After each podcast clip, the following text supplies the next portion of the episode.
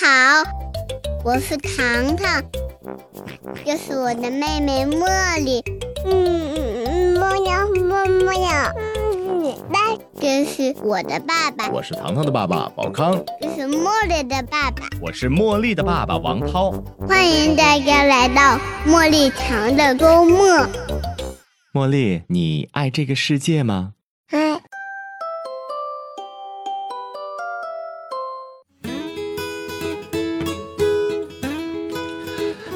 Hello，大家好，Long time no see，我是茉莉的爸爸王涛。Hello，大家好，我是茉莉的妈妈冯飞。哇，吓我一跳哈！今天是由茉莉的爸爸和妈妈一起给大家带来茉莉堂的周末。对，今天是我们两个人单独相处的时间。嗯哼，呃，然后呢，今天其实也有一个我们在录制的时候啊，也有一个大事件发生，就在今天的凌晨什么事儿啊？，iPhone 十二发布了。嗯，是个大事儿。所以我们正在商量哈，在录之前正在商量要不要一起换一下。嗯，但是真的，哎，压力比较大呀。呃，虽然压力比较大，但是我们是还是能考虑到说要不要换一下，是因为我们养的是女儿，是女儿就可以肆无忌惮的花吗？对呀，去啊，女儿是建设银行是吗？对呀不是，女儿是招商银行。对，女儿是招商银行哈。然后呢，虽然中国有一句古话叫“穷养儿，富养女”，但是现在养儿的成本哈，就指着那一套房，就已经远超过女儿了，嗯，我觉得不是，不是。是吗？嗯，我觉得不是。你难道就是你想作为呃茉莉的爸爸和妈妈来说，作为作为女孩的爸爸和妈妈来说，难道你觉得说男孩有套房，女儿没有就可以吗？OK，这就是我们今天要探讨的，我们要和大家一同来交流和分享的，就是呃。关于养女儿这件事，也是和大家分享一下这一年半以来我们陪伴茉莉和带茉莉、教育茉莉的一些感触和方法，好吧？对对，嗯我们也只能和大家分享呃一年半的，因为对茉莉只有一年半对刚满一年半，对，是这样他甚至连两岁都没有满。对，然后呢？但是其实这一年半对于、嗯呃我们两位来说呢，其实改变还挺大的。所以呢，我们就今天一同来探讨为什么要要提到说穷养儿，富养女哈？因为就是其实，在很多人的概念当中，也包括身边的一些朋友和同事哈，比方说二胎，他头胎是儿子哈，对，然后二胎啊不对，他一现在一般是这个样子，头胎是女儿，然后就觉得说，嗯，我还可以再要一个二胎。如果要是头胎是个儿子，那那已经是要二胎二点零的时代了。你知道，要二胎一点零的时代，就是不管就是现在有的是儿子还是女儿，都会哎想再要一个。对，所以会出现说第一胎是个儿子，然后结果生了个双胞胎是男孩，我的天！对，然后你知道当时我们身边真的有一个同事哈，就是这个结果拿到之后。整个人好像一夜之间就苍老了，对，然后直接从米饭换成了米粥，是吧你想想，呃，就是说到男孩嘛，因为男孩长大之后，呃，如果说自己没有特别。呃，我们说出息哈，有能力，或者说自己能赚很多钱养活自己，或者是自己去置办这些结婚用的物资的话，那肯定还是要靠家里支持的。那一个儿子就是意味着一套房是至少的，对吧？那一套房现在的价格来讲，那就不是一个小数目了，而三个儿子 简直是 晴天霹雳。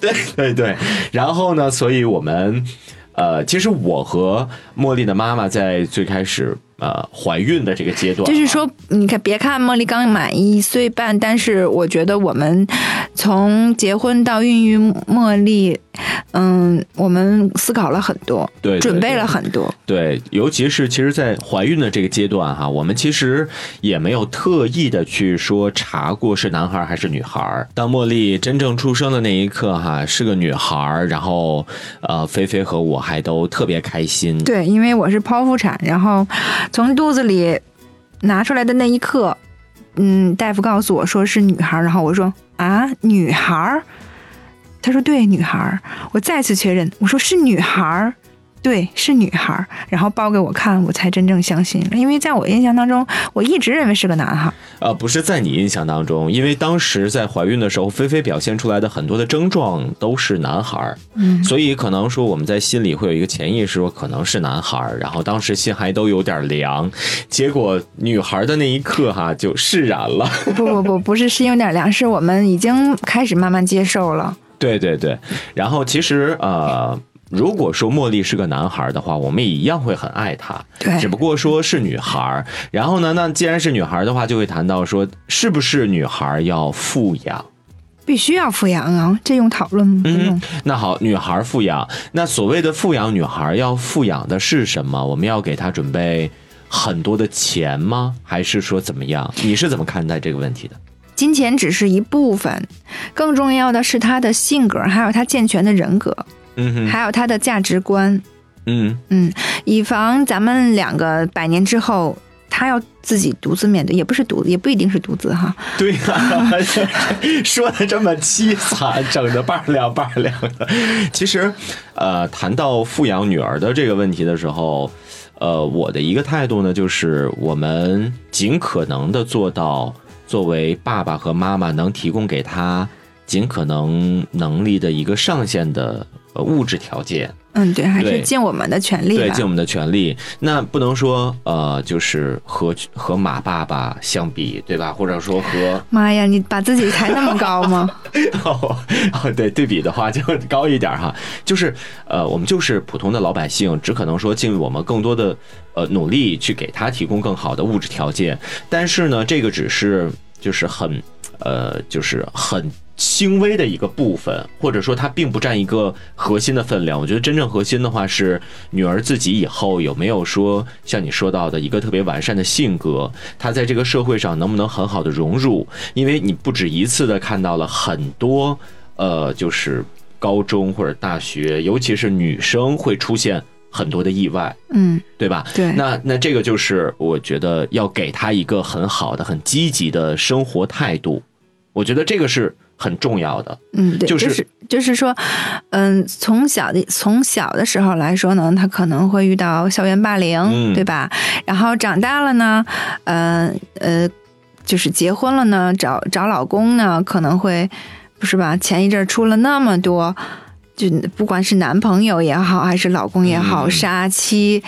然后虐妻这种事情的出生，就出现，我我我可不希望我的女儿会这样。我希望我的女儿她能够有一双慧眼是吧？对，其实就是呃，我是觉得，首先这个性格哈，还是在他的生活态度之后的，就是他首先要有一个非常积极的生活态度。当他面对一些挫折的时候，他能够接受。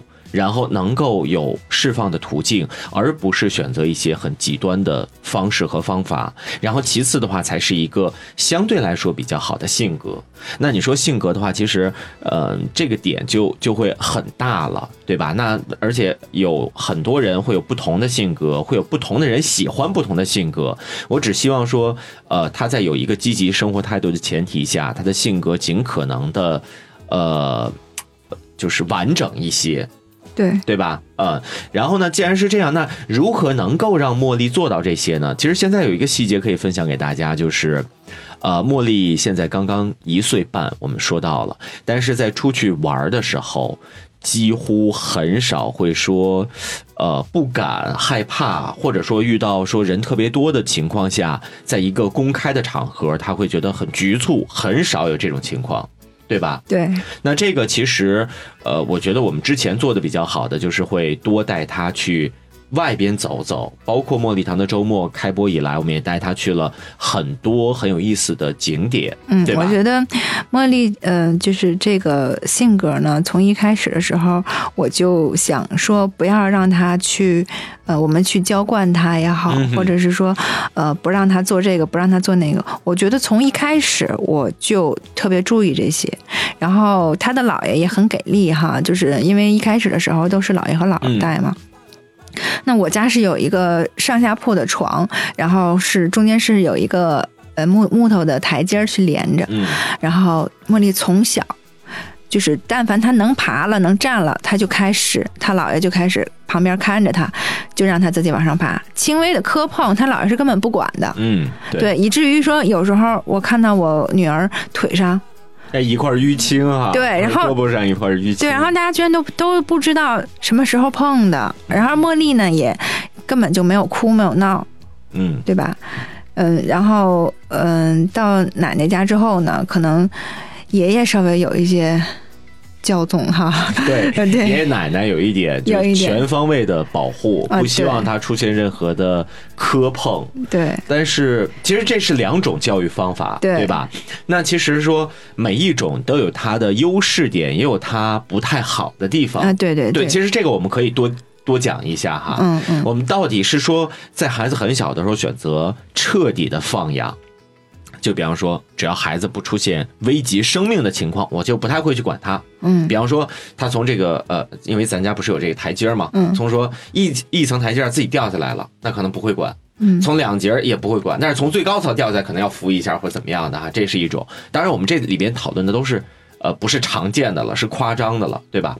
这是一种。第二种就是可能说百般的呵护，他上一级一级台阶儿的时候，就要在周围扶着呀，或者是保护着呀，或者怎么样。他要刚要摔倒的时候，就要就要扶住不他，不让他可能在爷爷那儿他都不会上，他都不会让上。对对对，包括可能爷爷奶奶会觉得，哎呀，这是危险动作，这是咱们还是远离吧。嗯，但是我觉得后来，嗯、慢慢的他也发现，爷爷奶奶也发现，就是茉莉，哎，没有没有关系，磕碰轻微的磕碰，他自己都不会哭，不会、不会叫，然后慢慢的，爷爷奶奶也放手了。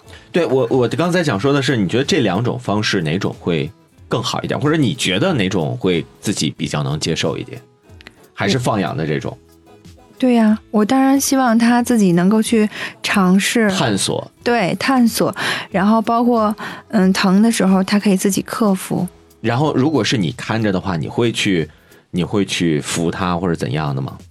啊，这个问题你还用问吗？我觉得，在我看的时候，茉莉也没少受伤。不不不是这样，我的意思是，呃，不是在你说看了很长时间或者比较疲惫，你想说或者说来了一条什么样的微信，你还没有看，想去看，就是那个时刻你在和茉莉在一起玩儿，或者你在看着她，然后她在爬，要摔倒了，你会第一时间扶住吗？我会扶啊，我我还是不希望她去摔的呀，对吧？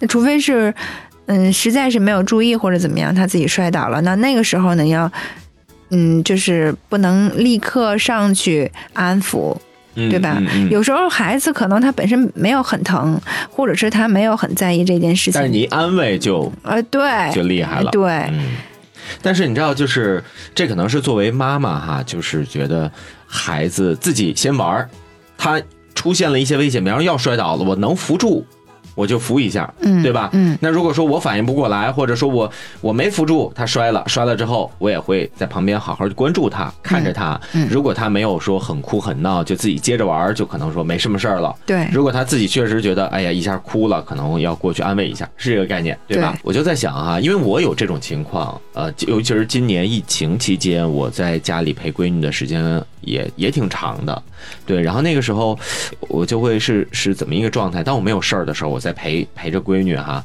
我就会一步一步，比方说她上这个台阶儿，我就会双手在她的周围，我不会碰住她，但是我会保护着她。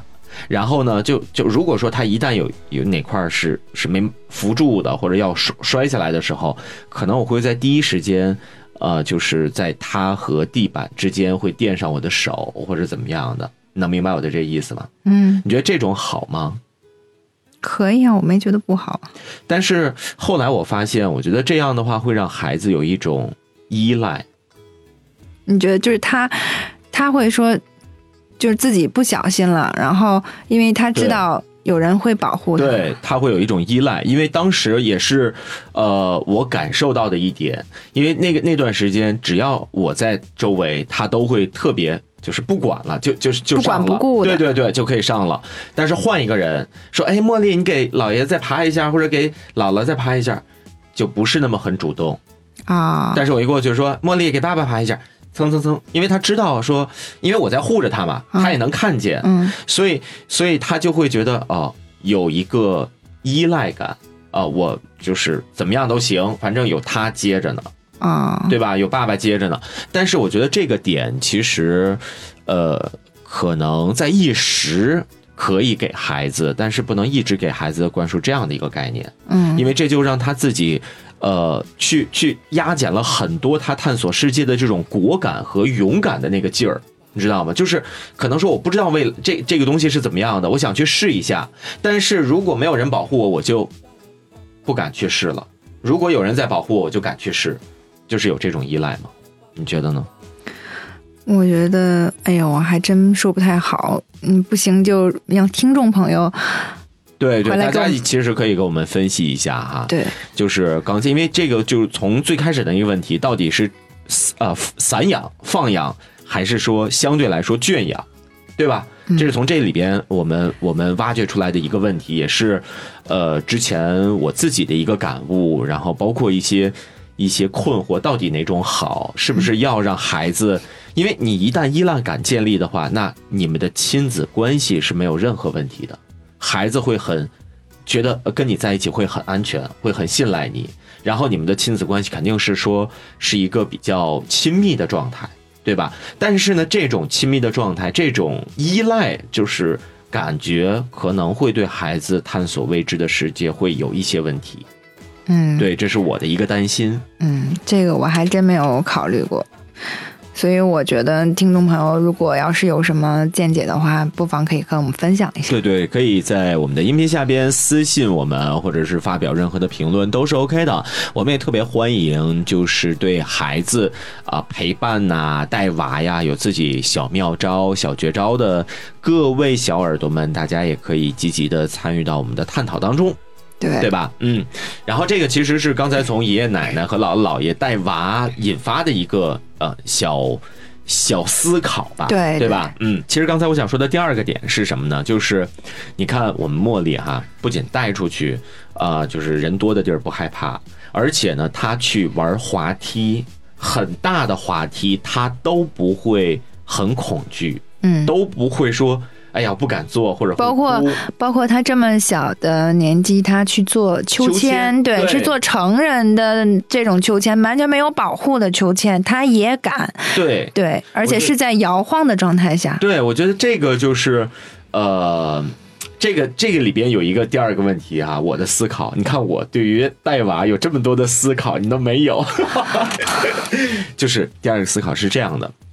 我们先不说秋千，呃，先说滑梯这件事儿，是不是说因为在他特别特别小的时候，我记得大概是七八个月吧，菲菲就买了一个呃很小的滑梯放在他的这个呃活动区了，嗯，对吧？嗯然后那个时候其实茉莉还是有一点害怕的，对她第一次做的时候，我们要哭了。对我们两个也是比较缺心眼儿，对忘了孩子是第一次玩这个滑梯，他会有不适应，然后我们就直接把他放在了滑梯滑了下去，然后瞬间就哭了。当时茉莉，因为我们我们两个都很激动，然后我们两个觉得比茉莉还要激动。对我，我那个时候就是，啊，不知道怎么想的，就是什么都想让茉莉去尝试。就现在我也一样，对，你看，就是就是这个点哈，我们把滑梯放进去之后，然后我把女儿抱起来，呲溜她下去了。对第一次害怕，然后后来自己适应了很多次，嗯她就喜欢上了，嗯她适应上了。嗯然后我们再带她去到说，因为那个时候她其实理论上说她是不该玩滑梯的年纪。那有什么该与不该的，只要能玩儿，他就是对该玩儿。你呃，对你说的对，但是其实如果说从一个年龄的，呃，就是每个年龄该玩什么东西来讲的话，在六六个月到九个月那个时间段，其实他没有说要要玩滑梯，但是只不过说我们超前的说把这个东西摆到他面前，让他提早去适应了。所以说现在呃，他在一岁半可能出来玩滑梯的时候就，就不会有那么多的胆怯或者是不敢，对吧？嗯，对，这是一个。第二点就是像刚才说到这个秋千，秋千的话，我也是没有想到，最开始茉莉玩秋千是那种婴儿秋千，对，就像一个尿不湿一样 兜住它包裹的，对，包裹它，然后悠起来，对吧？然后后来的话呢，逐渐因为这种秋千，呃，不是很常见，说实话嗯。不是很常见，更常见就是一个木板儿，两边儿是这种铁链儿啊。嗯。然后后来的话，正好姥姥家的楼下有一个这个秋千，嗯然后茉莉就在那里边自己两个手哈攥得可紧了，嗯。然后呢，当然在他做秋千的时候，妈妈和爸爸在带他玩的时候，都会在旁旁边守护着，怕他万一说没有扶住摔下来哈。嗯，但是自己在一个相对来说还挺怎么着，幅度幅度挺大的，嗯对，然后他就自己对于还他来说幅度还是比较大的。对对对，然后那天我们在玩的时候，旁边有一个四五岁的小姐姐，嗯是吧？嗯然后那个小姐姐呢，因为四五岁了嘛，她自己会一边蹬地呀、一边荡的会更远一点。对，然后茉莉看见之后更兴奋了。对，就也要我们给她悠起来。对，并且不让我们在旁边保护她。对，但是这就涉及到我的第二个思考了。你说我们提前让女儿去感受一些东西，这件事儿对吗？提前，就是比方说刚才说那个滑梯，就就是我觉得我还是那个观点，这个不在于提不提前，只要他能玩，他敢玩，我觉得就是可以玩啊，并且对他自己就是，比如说脊椎啊或者什么都没有伤害的前提下，他可以玩啊。但是你发现了吗？咱们给茉莉提前买了好些个啊、玩具，但是当时可能她不在那个年纪，她不在那个年龄，她就可能对这玩具三岁之前都是神经元高速发展的时间段，我就想这个事情，你不提前，不是不提前，就是不尽早的让他去，嗯，尝试更多、接触更多的东西，让他的神经元快速发展。你等三岁以后还发展什么了？三岁看老嘛，真的。嗯，就是确实是在孩子这个神经元哈，整个他的这种大脑的发育，我们说说的简单一点，大脑的发育和认知的呃对世世界的这个认知构架哈，这个里边在三岁之前其实是有特别多的呃可塑性和变化性的。这段时间是最重要的。对，但是我就在说你呃，你提前给他了，比方说就像那个啄木鸟的那个玩具，可能那个玩具是在什么时间出月呃六个月还是八个月就给他买了，嗯当时他都不怎么玩儿。对啊，然后我们还告诉他，哎，这茉莉怎么怎么样，他都不玩儿。但是好的一点是我们没有，我们看见他不怎么玩，我们就没有也没有强制他。但是当他到了该玩这个东西的阶段，他就是会玩了呀。对他就会自己去找，但是那个时候这个东西已经对他不是那么新鲜了，你能明白这个意思吗？不会呀，他之前也没怎么玩过呀。但是那已经是他，就是就是说，如果比方说现在他特别喜欢这个啄木鸟，你再呃拿一个新的啄木鸟给他，他会感觉到啊，这是妈妈送给我的一件新礼物，妈妈知道我很喜欢这个礼物，对吗我？觉得不是，我觉得他喜欢就是喜欢，不喜欢就是不喜欢。然后你想这个这个状态，他妈妈给了我一件礼物，我不爱玩，我放在那儿了，因为我我可能没有感觉到感受到它的乐趣，然后我过了两个月或者过了三个月，哎，我突然觉得这个东西也挺有乐趣的，好像不得不，你能明白这个意思吗？我觉得不会有这个，是吗？嗯，哦，好吧，这就是我我要提的第二个思考的问题，就是你像在三岁之前，你说尽可能的去多适应、多感知，这个我也认同，但是他毕竟人生不只有三年，当他的感知和构建完成的时候，你再给他一些提前的东西，是不是会会就是丧失掉当到了那个年纪，他遇到这个事物的那份新鲜感？嗯，没想过。对呀、就是这是这是我提出来的第二个思考，就是我经常会思考这些比较比较不是人类的问题。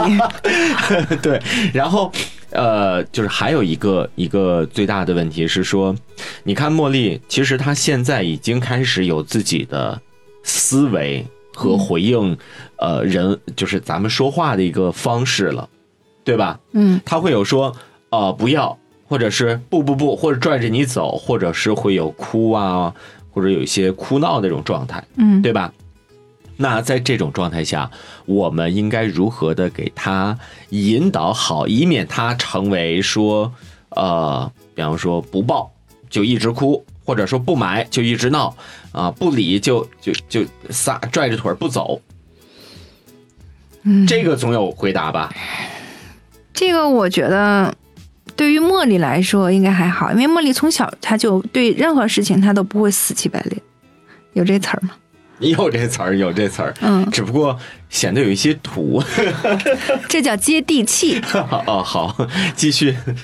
然后，嗯，所以他会看人下菜碟儿，你知道吗？现在现在的孩子真的都太聪明了，他真的会看人下菜碟儿。他爷爷和他姥姥感触最最深的一个就是，他怎么不去抢他妈的手机呀、为什么就来看我的手机呢？对呀、就是因为茉莉她知道，她从我手里边从来没抢成过过，没没抢成功过手机，所以她为什么还要来尝试呢？但是她只要上她姥姥身边和她爷爷身边，她姥姥她姥爷就把手机给她了，那还用抢吗？一点挑战都没有。不是啊，这个这你偷换概念了。嗯就是现在的茉莉，因为她的整个认知还没有完全的建立起来，嗯对吧？那她可能说只是有一个单纯性的回应，她不会有一个连锁的反应，嗯，对吧？对但是当她的连锁的反应形成了，比方说我要吃这个东西，妈妈不让。如果屋子里还有其他人，我应该去找谁才能吃到这个东西？如果屋子里没有其他人，我应该怎么做才能让妈妈让我吃到这个东西？那他就会有反应了，嗯对吧？比方说，第一个反应就是大家最常见的，哦，我哭，你不给我吃我就哭，那你哭我哭的话，你总得安慰我，安慰我的话我就闹，然后这样的话你就没办法了，我就能吃到那个东西了，这是一种反馈，对吧？嗯第二种反馈是，那妈妈不让我吃，那房间里还有爷爷，还有奶奶，还有姥姥啊，至少我我找他们去，他们肯定会给我吃，或者是爸爸，妈爸爸万一在，我也也找爸爸去，也能给我吃。所以这个需要大家统一战线呀。我一直在说这个个很难，我觉得这个很难统一战线。什么叫统一战线？很难，不代表不应该，好吗？就是你所谓的统一战线是，比方说这个屋子里有五个人，这五个人在茉莉想要一个什么东西，想吃一个什么东西的都不理他吗？对呀、就大家统一战线，肯定就是不给他。那你不会觉得在那一瞬间，你会让姑娘的心里儿会有一些失落，觉得这屋子里六个人有五个人这也是他这也是他要学会面对的呀。我们不给他失落，这个社会永远都不会给他失落吗？但是你的闺女刚一岁半，一岁半怎么了？从小开始错，谁不是从一点儿一滴开始的？我们是想说要要这个鼓励教育，对吧？你这从小一岁半，这一屋子你光鼓励也不行，你知道吗？要遇到挫，你让他，这还是小的挫折呢，对吧？你先让他遇到小的挫折开始，先遇到吃不上东西开始。对了，你上来就让他遇到大挫折，受得了吗？好吧，我只不过是觉得一屋子，比方说，呃，就是咱俩都在呃呃爷爷奶奶那儿是吧？爷爷奶奶和咱俩都不去管他，茉莉自己觉得很无措，很不知道。不会啊，我告诉你，这只是你的想法，你不要用你的想法去，嗯，强加在茉莉的身上。哦，好吧，茉莉还想不了你这么多呢，她可能她还没有什么。对呀、但是你要知道，所有的东西，呃，你要和孩子去去相处的话，你要想到孩子前面，不是孩子出现了这个问题，我们在想怎么去扭转。比方说，就是他现在 就是我，你要你要满足他合理的要求是应该满足的，没有问题。但如果是不合理的问题，他就是不能吃的东西，为什么要给他吃？对，那现在我们把这问题具体化哈，就是茉莉，呃，吃东西什么的其实都还好，包括出去玩儿，但是他现在有一个最大的问题就是晚上睡觉，尤其是差不多再过半个小时，对，就在将近九点的这个区间，他只找你，对吧？这个问题，你说就是这个问题已经破解了，破解了吗？昨天就没有找我呀。哦，看看今天，昨天是爷爷奶奶带的，今天是姥姥姥爷带，对，我们看看今天，就是破解天哪，让让让听众朋友们觉得。你们两个太不合格了，对呀、我们很少有这种情况，但真确实是我们今天需要录节目，然后对对对，嗯然后呃，就是我们就探讨起来这个问题嘛。这个问题是怎么破解的？就到最后有一一天是说，我们这周特别忙，每天都需要说加一会儿班，然后你没办法回去了，然后硬生生的把这个任务交给了爷爷奶奶，才破解的吧？不会啊，我觉得茉莉可以适应，因为茉莉其实她，嗯，见到我，她会和我撒娇，然后想吃，呃，想吃奶，对吧？嗯但如果她看不见我，她很少会有这样的要求。我觉得这就是扯，你在扯，你知道吗？昨天咱俩没有一起回家，但是前天我们是一起回家的。嗯，进家之后你去洗手了，我连手都没洗，我就进屋看。他还是知道我回来了嘛？如果我就是压根儿我就没说呀，怎么他？但是他知道啊，他看到的是我。他傻呀，他不傻好不好？他已经知道妈妈回来了。哦，就是你知道那个场景哈，我们进到屋子里之后，然后呃，菲菲就去卫生间洗手了，我就进到屋子里看茉莉啊。这个时候奶奶在给茉莉换尿不湿，嗯，然后我说爸爸，茉莉就看看爸爸，然后就开始不停的叫妈妈，谁说什么都都不搭理，就妈妈妈妈妈妈一直在叫，然后叫到菲菲走进屋，然后看见妈妈乐了。他知道，他知道我回来。哦，如果我要是没回来，压根儿或许可能是看见你之后有条件反射，认为你是爸爸，妈妈就应该和你在一起。好吧，但是，哦，那行吧，那就是其实我是想说，呃，在我们满足孩子的合理需求，这都没问题，但是在孩子不合理需求的时候，他会有一些应激的反应，我们应该如何去正确的引导？比方说分散一些注意力，对吧？分散孩子的注意力。对，第二个就是，呃，给孩子一些其他的满足感，比方说，呃，他想吃什么东西，我们没有办法让他吃，就抱抱，是吧？抱起来拍一拍，嗯，对吧？然后还有什么其他的解决办法吗？吃别的，吃别的 吃他可以吃的东西。啊，就是他可能跟你要花生，可能花生这个东西对于现在的茉莉来讲有点太危险了，对所以就可能说换成其他的水果、香蕉对香蕉之类的哈。然后还有吗？还有其他的解决办法吗？没了，也就这些了。就总归总是分散他的注意力，啊，对，这些还不能吗？你闺女还没有聪明到那种程度吧？然后，呃，然后那就是就是，其实这里边还有一个问题哈、就是说，嗯，不是在这里边，就是我我我突然再想起来的，你对于女儿来讲，呃，就是你会让她去体验一些一些稍显有些苦的生活吗？或者说你会给她一些呃去更接地气儿的机会吗？我举一个例子哈，现在我们的茉莉呃去哪儿，基本上都是有私家车，她会坐在宝宝椅上。然后你知道有一天我们要出去的话，我主动提议是要坐公交车的，对吧？我是想说，呃，因为咱们小的时候可能公交车都不常坐，对吗？都是坐在爸爸妈妈的大自行车后边，对吧？然后那其实现在的孩子很少能坐在爸爸妈妈的自行车后面了，对吗？然后那其实他就缺失了一种一种童年的记忆和感觉。他的童年记忆和感情就是坐车呀，他缺失什么？对呀、我觉得这种坐车就是嗯，怎么说呢？就是他可能没有，啊，他觉你觉得他没有坐呃自行车就缺失了？你知道为什么八零后在上大学的期间，或者是在任何电影里，对于八零后呃在大学期间的一个很好的爱情描述，就是男生穿白衬衣，女生白穿白裙子，然后男生骑着驮着女生骑着单车那种。那可能将来女儿的回忆就是男主 男主开法拉利，然后他坐在副驾驶呢。你先不要扯那些，就是为什么是那样？是因为所有的八零后都是在爸爸妈妈的自行车上边度过自己的童年时光的。他会觉得坐在自行车，不管是前面的横梁上还是后面的座位上，都会很安全、很踏实。然后在他恋爱的时候，也会选择一种接近的安全感来进行对。呀，这不是一样的道理吗？这怎么会是一样的道理？就是你小时候坐在爸爸妈妈的车上面，坐在安全座椅里，然后将来呢可以坐在男朋友的副驾驶上，不一样吗？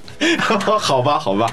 然后，那你看，还有一个点就是，呃，比方说，我更希望说，在茉莉以后上幼儿园也好，或者上学也好，如果有可能的话，还不是，就是没有必要直接就车接车送。就还是要让他自己，比方说，呃，去办学生卡也好啊，或者爷爷奶奶、姥姥姥爷谁去接也好，还是要坐公交车来回的出行，因为那个才是，呃，就是他会有一个进阶嘛，能明白这个意思吗？就是说，不不是说家里有车就一定要车接车送，就是也要让他尝试其他的比比私家车要什么要就是那种生活，我是希望他能过一过很底层的那种生活，就是说他知道什么是苦。能屈能伸。对，就是让他知道，呃，什么是苦，然后什么是幸福。因为现在就是你问孩子，你幸福吗？幸福是啥？我玩会儿游戏吗？还是我我吃个什么好东好东西？咱们小时候可能说过年就挺幸福了，因为能拿红包，对吧？能吃好吃的。但是现在物质条件好了，孩子想吃什么，我我们不能给他们呢。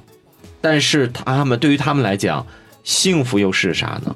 你没有峰值，你没有谷底，你就没有峰值，对吗？嗯，对，说的也不是没有道理。对啊，所以我就在说，就是比方说再带他出去的话，其实如果有可能的话，呃，就是也不用非得选择说，呃，说说最好的一种什么这个事。你跟我说没有用啊，我一直都是这样做的呀。我上次上次咱们去天津海昌的时候，我还说让坐大巴大巴车呢，你不是那不是你没同意吗？对啊，但是呃因为现在确实是呃特殊阶段，你知道吗？就是不太适合，而且茉莉太小，不太适合。如果说它稍微大一点的话，我觉得还是大巴车是 OK 的。多大？比方说像糖糖那么大呀，四岁了，没有糖糖三岁去去海昌的时候就是坐的大巴呀就可以了。而且你想茉莉这么小，你在大巴车上，我觉得一岁半也可以，真的。好吧，好吧，这就是，而且你知道吗？咱俩已经有遗憾了。第一次公交车都不是咱俩带着茉莉坐的，是爷爷奶奶带着茉莉坐的。啊，对，就是你总得给姥姥姥爷和爷爷奶奶留点儿茉莉的，就是第一次的经历吧，对吧？我觉得这个倒没有什么，因为所有人都是希望说孩子会变得越来越好。那究竟怎么样变好？其实就在家长和孩子陪伴的每一个细节当中。比方说，我们其实菲菲和我在家也会偶尔因为一些事情吵起来。当我们吵架的时候，闺女就会在旁边，也学着我们大吵大叫，就是让我们就小点声或者停止吵架这种意思，是吧？对她不喜欢，很不喜欢我们大声说话。对，就是因为可能我在家都是比较声音比较温和，然后呢，菲菲的声音就自然而然的就 高起来了。嗯，对，我是大嗓门。对，然后就是茉莉每次在大嗓门，就是菲菲每次在大嗓门的时候，茉莉就会就会表现的很不理想，然后让他的声音降下来。对，茉莉会啊啊啊这样叫。啊、对对对，然后其实这就是一个一个反馈啊，对就是家长跟孩子之间，呃，其实每一个细节都是非常重要和关键的，因为你不知道某一个细节孩子会不会学去，对吧？嗯，你但一说这个，其实我有一点做的特别不好，我需要反思。因为最近茉莉开始会打人了，那想想别人没有打过她，只有我打过，只有我教会她把手扬起来了。对呀、嗯，这是我嗯比较后悔的一件事情。那现在我也很注意，我也不知道为什么我要打他第一次。对呀、我觉得这个就是一个特别不好的信号。嗯，你知道吗？嗯因为你你你不是说我我可能说这一次我打他一次，茉莉可能没学会，或者说他没有看清，他一次他就学会了，就就是说。可能这次就过去了。但是你在他精力集中的时候，你再做出来一些动作，他就会记住，然后在同样自己感觉在在这个场合的时候，他就会模仿，就做出来了，嗯，对吧？而且他还做不好，他可能就会有一些变形。现在关键是我不知道他真的是因为我打了他一次之后，他学会了扬手，还是说他觉得这个事情是闹着玩、开玩笑，或者是说是他另外一种情绪的表达，我现在还不太清楚。但是我现在确实要注意这个问题，以后不会再揍他了。对你关键不是揍他的问题，你是当着他的面也也揍过我好几回，然后闺女都会都会看看在眼里。我那是揍吗？对啊，那这这就更不好了。你给你给了闺女一个特别多种的这个 特别多种的意义，然后她就不知道应该是哪一种了。你知道不？就是还有一回，就是其实应该反思的话是，有一次我拉着糖糖，然后在开车的时候，嗯然后就是因为路怒嘛，也确实是当时有一个车别了我们一下，然后当时我就脱口而出了一句，呃，国骂啊，嗯然后当时糖糖就就听见了，就在也是一次就学会了。就在车上就重复了一遍。当时他重复的那一瞬间，我都懵了。当时宝康和糖糖的妈妈也都在车上，对然后都看我，然后我就觉得特别汗颜。我说对不起，对不起。我说糖糖，这个这个词儿不是一个好词儿，就包括宝康也都在，啊、就就就是和糖糖去说这个事儿。但是你知道，那颗种子已经种下，种进去了，对在生根发芽了。对，而且你知道，在这之后，糖糖重复了好多次。对，就在那一次之后，就是我在跟宝康在聊起来的时候，宝康就经常会埋怨我，王涛就是因为你那一次那天那个那他奶奶在看着糖糖的时候，然后糖糖也脱口而出，然后我妈都惊了，当时我说真的抱歉，就是那一刻，呃我就。我就觉得，其实，在跟孩子在一起的时候，不管这个孩子是不是自己的，我们都应该注意言行，对，比方说，我们在任何楼的任何大家居住的小区里，在你的楼梯呃电梯里边，你都有可能碰见孩子。那你也许是一个非常善意的微笑，或者是非常阳光的举动，就可能带给孩子一个很好的习惯。那如果是你转身往地上啐啐口痰，或者是随意的在电梯上这个这个呃，竟然有一些人吸烟，那其实给孩子就造成了一个非常不好的榜样，对吧？嗯对，所以在这点，我们也呼吁呃身边的所有人，就是。